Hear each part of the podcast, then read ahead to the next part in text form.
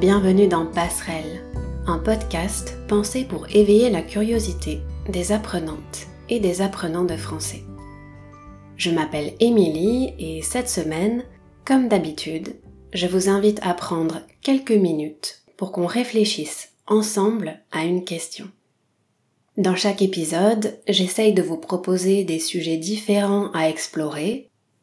Mon but, c'est juste de partager avec vous quelques pistes de réflexion et de vous encourager à vous poser des questions en français. Aujourd'hui, on va parler de prénom. Notre prénom, c'est quelque chose qui a une vraie influence sur notre existence. Chacun de nous est impacté, d'une manière ou d'une autre, par les stéréotypes qui y sont associés. Pour certaines personnes, le prénom choisi par leurs parents est si lourd à porter qu'elles décident même d'en changer. Avant de commencer, je tenais à vous dire merci pour tous vos retours sur l'épisode précédent du podcast, sur ma conversation avec Christine. Vous avez été nombreuses et nombreux à m'écrire pour me dire que cet échange vous a inspiré et motivé dans votre apprentissage. C'était le but, donc je suis vraiment ravie. Dans le futur, je voudrais continuer à vous proposer les deux formats. Des épisodes monologues, comme celui d'aujourd'hui, mais aussi des conversations inspirantes et intéressantes pour vous. Je l'espère, en tout cas. Le thème du prénom est inspiré par un livre que j'ai beaucoup aimé cette année, La carte postale. C'est un roman écrit par Anne Berest. L'histoire est trop riche pour que je la raconte ici en deux phrases. Mais j'ai noté deux questions qui m'ont marqué en lisant ce livre. Que dit notre prénom de nous? Quelle incidence a-t-il sur notre personnalité et sur nos liens?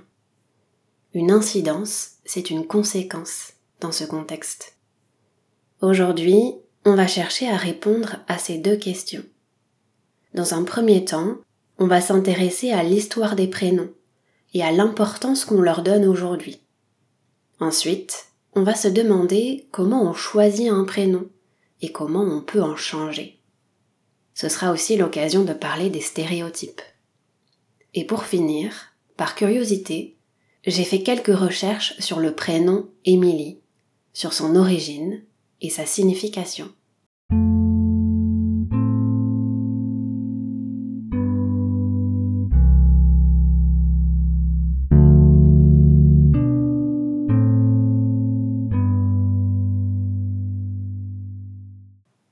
Parler de l'histoire des prénoms, je profite d'avoir toute votre attention pour faire une digression et pour répondre à une question qu'on m'a posée plusieurs fois cette semaine. Émilie, où est-ce que je peux trouver les transcriptions des épisodes?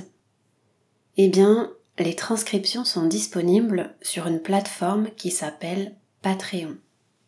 Vous pourrez trouver le lien dans la description de cet épisode. J'utilise cette plateforme depuis bientôt un an. C'est juste merveilleux de voir que la communauté grandit petit à petit. Sur Patreon, je partage des ressources chaque semaine pour vous accompagner dans l'écoute et pour vous aider à aller plus loin dans la compréhension. C'est aussi un espace pour échanger. Et puis, c'est principalement grâce au soutien des membres de la communauté passerelle que je peux financer ce podcast et que je peux prendre le temps de continuer à créer de nouveaux épisodes. Je suis toujours très reconnaissante du soutien autour de ce projet, à travers les écoutes, les messages et les contributions sur Patreon. Quand je dis que je suis reconnaissante, ça veut dire que j'ai de la gratitude. Mais revenons au sujet qui nous intéresse, le prénom qu'on porte. J'insiste sur cette expression sur le fait que j'utilise le verbe porter. En français, on porte un prénom un peu comme on porte un vêtement, par exemple. Le prénom, c'est cette petite étiquette qui nous est donnée à la naissance par nos parents. J'aime bien cette comparaison parce que, parfois, un vêtement peut être très bien, mais il ne nous va pas. Autrement dit, il ne nous correspond pas il ne va pas très bien avec notre style ou avec notre personnalité. Avec le prénom, c'est un peu la même chose. De nos jours, même si ça devient plus facile d'en changer, c'est vrai qu'on remet pas trop en question le choix de notre prénom. C'est peut-être parce que ce sont nos parents qui font ce choix. Ce sont eux qui nous donnent cette petite étiquette. Étiquette, c'est un mot utile dans la vie quotidienne. En français, ça désigne ce petit bout de papier qui est collé sur un objet. Il nous donne des informations complémentaires comme le prix de cet objet, par exemple. Au supermarché, je lis l'étiquette d'un produit pour connaître la liste des ingrédients. D'ailleurs, c'est aussi comme ça qu'on appelle le petit bout de tissu sur un vêtement, celui où vous pouvez retrouver la taille du vêtement, sa composition, le logo de la marque, ce genre de choses. En préparant cet épisode, j'ai appris que le prénom existe depuis 1792 en France. Auparavant, les gens utilisaient un petit nom. C'était un nom reçu pendant le baptême. Mais à cette époque, en 1792, l'État commence à remplacer l'Église, dans le sens où c'est l'État qui organise la société. Ce passage du nom de baptême au prénom, c'est une des conséquences de la Révolution et de la place de l'État par rapport à l'Église. L'État ne pouvait plus utiliser le nom de baptême puisqu'il y avait des personnes qui ne se baptisaient pas il fallait bien trouver un moyen pour que ces personnes apparaissent sur les registres, sur les listes d'état civil. En un mot, l'état civil est devenu une fonction de l'État aujourd'hui. L'État avec un E majuscule. Son but, c'est d'enregistrer et de conserver l'identité d'une personne, à travers des documents comme un acte de naissance, par exemple. Pour créer une nouvelle catégorie, le prénom, l'État s'est inspiré d'un système qui existait chez les Romains. Les Romains avaient trois noms, le prénom, le nom et le surnom. Alors attention aux faux amis, le surnom, c'est ce qui remplace votre vrai prénom. Je vous donne un exemple. Ma grand-mère s'appelle Geneviève, mais tout le monde l'appelle Ginou. Ginou, c'est son surnom. Ce qui est intéressant avec le prénom, c'est que pendant la première partie du XIXe siècle, il n'est pas utilisé par les gens. C'est la même chose dans la littérature. Les gens continuent à utiliser le petit nom ou le nom de baptême, parce que le prénom est vu comme une catégorie juridique, administrative, comme quelque chose d'extérieur à la vie quotidienne les gens déclarent un prénom au moment de leur naissance. Il est mentionné à nouveau au moment du mariage et de la mort. Mais au début du XIXe siècle, les gens ont encore très peu de papiers. Ici, je parle des papiers au pluriel, c'est-à-dire des documents, des pièces d'identité. Donc, le prénom a du mal à s'imposer dans la vie quotidienne, dans un premier temps. Aujourd'hui, ça peut nous sembler un peu étonnant. Pourtant, si on fait des recherches sur son arbre généalogique, c'est pas inhabituel de s'apercevoir qu'un ancêtre avait un prénom déclaré à l'état civil, mais que sa famille l'appelait par un autre nom, son petit nom. À cette époque-là, la réponse à la question comment tu t'appelles, c'est ça dépend. Ça dépend de la personne qui m'appelle ou du contexte. En tout cas, ce que je retiens, c'est que l'histoire sociale des prénoms est très liée à l'histoire des institutions comme l'Église et l'État. Au fil du temps, avec l'école obligatoire, le service militaire, les pièces d'identité, etc., l'utilisation d'un seul nom et d'un seul prénom est finalement devenue la norme pour désigner une personne dans toutes les situations. Concrètement, comment ça se passe pour déclarer le prénom d'un bébé à la naissance? Je sais pas si c'est pareil dans votre pays, d'ailleurs ce serait intéressant de comparer. Mais en France, déclarer la naissance et officialiser le prénom de son enfant, c'est une procédure obligatoire et gratuite qui doit être réalisée dans les 5 jours suivant la naissance, même si le délai peut être allongé dans certains cas. Cette déclaration doit être faite par une personne qui a assisté à l'accouchement, généralement un des parents. C'est ce qui permet d'établir l'acte de naissance. Le fait d'avoir plusieurs noms, c'est pas quelque chose qui a disparu aujourd'hui. Les gens peuvent avoir des identités différentes sur les réseaux sociaux. Ils peuvent avoir des diminutifs.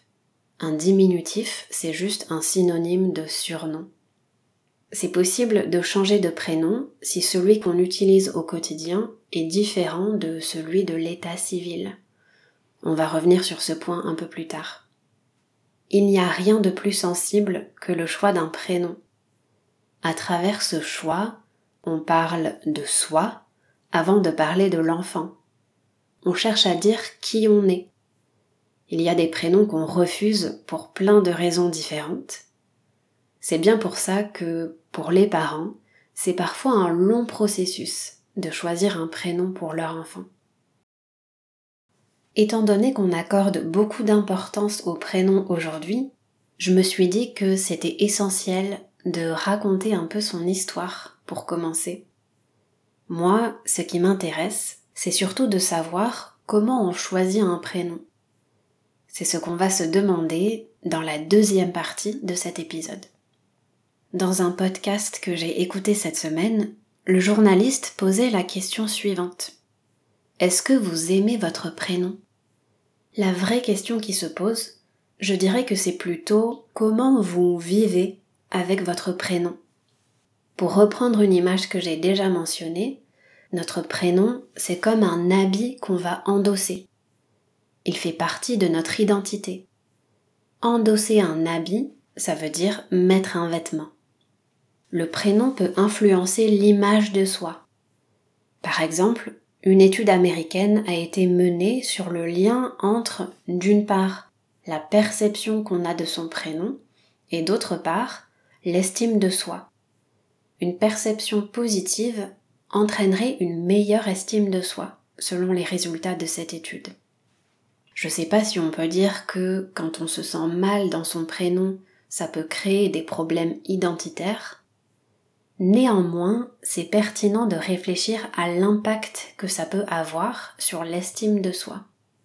Le choix du prénom, c'est parfois le sujet de grandes négociations, de conflits, de compromis entre les parents. En général, les parents finissent quand même par tomber d'accord. Tomber d'accord, ça veut dire trouver un accord, tout simplement. Choisir un prénom, encore une fois, c'est pas toujours un processus simple. Certains parents vont faire des listes, d'autres vont chercher de l'inspiration sur Internet. On teste le prénom autour de soi. En effet, la réaction des amis, celle des proches, peut aussi avoir une influence sur le choix des parents. Mais au final, ça reste le choix du couple. La question qu'on se pose aujourd'hui, c'est qu'est-ce que notre prénom dit de nous? Mais en fait, j'ai l'impression que notre prénom dit plus quelque chose de nos parents, de ce qu'ils projettent sur leur futur enfant. Un autre point qui me semble intéressant, c'est qu'un prénom peut être associé à certains stéréotypes. Est-ce qu'on ressemble à notre prénom? Du point de vue psychologique, je veux dire. Est-ce qu'il existe une personnalité d'Émilie et est-ce que j'y ressemble? La réponse est non, selon les psychologues et les scientifiques. En revanche, on peut dire qu'il y a un costume Émilie, pour reprendre l'image du vêtement. Je m'habille en Émilie pour être à la hauteur de mon prénom, pour être à la hauteur de l'attente des autres. Ça, c'est Anne-Laure qui l'explique. Elle est psychologue et elle a écrit un livre sur ce sujet, La science des prénoms. Être à la hauteur, ça peut vouloir dire plusieurs choses, comme être capable de quelque chose ou atteindre des objectifs. Quand je m'habille en Émilie, mon objectif, c'est de naviguer plus facilement dans des situations sociales, dans mes interactions avec les autres. Même si c'est inconscient, on partage des stéréotypes associés à des prénoms.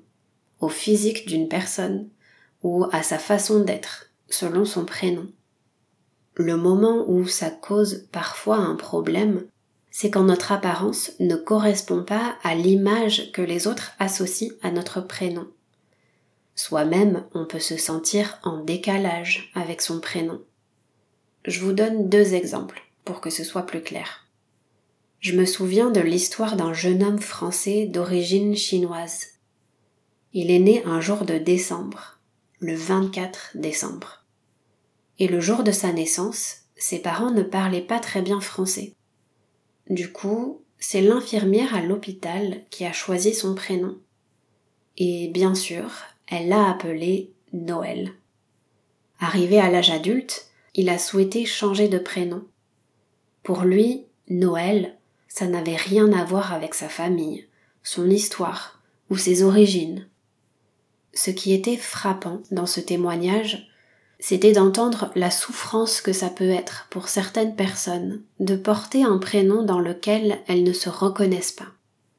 Et puis, il y a l'exemple d'Anne-Laure Cellier, la psychologue dont je vous ai parlé un peu plus tôt. Elle porte un prénom composé. Quand vous avez deux prénoms comme Anne et Laure, reliés par un tiret, on appelle ça un prénom composé en français. Anne-Laure explique qu'elle a eu du mal avec son prénom à l'adolescence.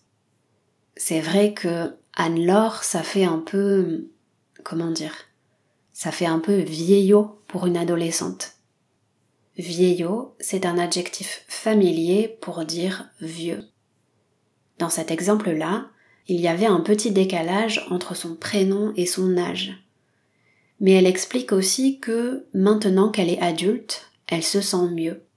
C'est compréhensible. Notre rapport à notre prénom peut changer au cours de notre vie. Avant de passer à la suite, je me suis aussi demandé comment on fait si on veut changer de prénom. Depuis 2017, on n'a plus besoin de passer devant un juge. En principe, la procédure est devenue plus simple. Il suffit d'aller à la mairie, de remplir un formulaire et de fournir quelques documents et d'attendre la décision. Après, il faut quand même avoir de bonnes raisons. Une des plus simples, c'est l'usage prolongé. La personne a un prénom d'usage, un prénom qu'elle utilise dans la vie quotidienne depuis longtemps. Quand la demande est acceptée, c'est le début d'un long chemin administratif pour signaler le changement à sa banque, pour modifier son passeport, etc., etc. Mais le mot qui revient dans les témoignages, c'est renaissance. Pour certaines personnes, changer de prénom, c'est aussi le début d'une nouvelle vie. Il reste quelques minutes avant la fin de cet épisode et je me rends compte qu'il y a plein de choses dont je n'ai pas parlé. Après tout, le prénom, c'est un thème très large. On aurait pu parler de la francisation des prénoms après la Seconde Guerre mondiale. La francisation du prénom, c'est l'idée paternaliste et un peu raciste, à mon avis, que c'est mieux d'avoir un prénom qui sonne français c'est mieux pour se fondre dans le paysage. Se fondre dans le paysage, ça veut dire passer inaperçu. Dans les faits, la majorité des personnes qui obtiennent la nationalité française ne demandent pas la francisation de leur prénom. On aurait pu parler aussi du cycle des prénoms qui disparaissent et qui reviennent à la mode par la suite, par curiosité, je suis allée chercher quels sont les prénoms les plus donnés en France en ce moment. En 2021, dans le top 3, on trouve Jade, Emma et Louise pour les filles, Léo, Gabriel et Raphaël du côté des garçons. Comme j'ai envie de finir sur une note légère, j'ai fait quelques recherches sur mon prénom, Émilie, sur son origine et sa signification. Je vais vous lire la description de la personnalité d'Émilie que j'ai trouvée sur un site internet qui s'appelle prénom.com. Pas forcément parce que je me reconnais dans cette description, mais parce qu'elle contient plein de vocabulaire intéressant. Alors, qui est Émilie? Eh bien, prénom.com a la réponse. un peu soupolées, très émotives, elles réagissent au quart de tour. Elles manquent un peu de confiance en elles, ce qui les rend parfois agressives. Elles se réfugient souvent dans leurs rêves pour échapper à la réalité. C'est pas complètement faux, je dois dire. Pour revenir sur la première phrase, être soupolé ou réagir au quart de tour, ça veut dire s'emporter facilement, réagir avec colère contre quelqu'un ou quelque chose. Je crois que c'est suffisant pour la partie origine et signification de mon prénom. Je vous laisse avec le conseil que la psychologue Anne-Laure donne aux futurs parents qui cherchent le bon prénom. Je l'ai pas mentionné parce que ça semble évident, mais aujourd'hui, c'est vrai qu'il y a beaucoup plus de choix que dans le passé. Le prénom idéal, c'est un prénom simple, un prénom qu'on aime, qui correspond à une histoire positive qu'on pourra raconter à son enfant.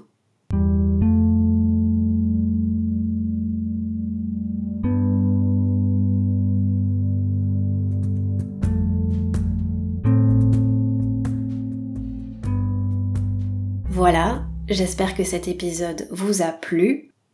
Encore une fois, je vous encourage à rejoindre la communauté du podcast sur Patreon.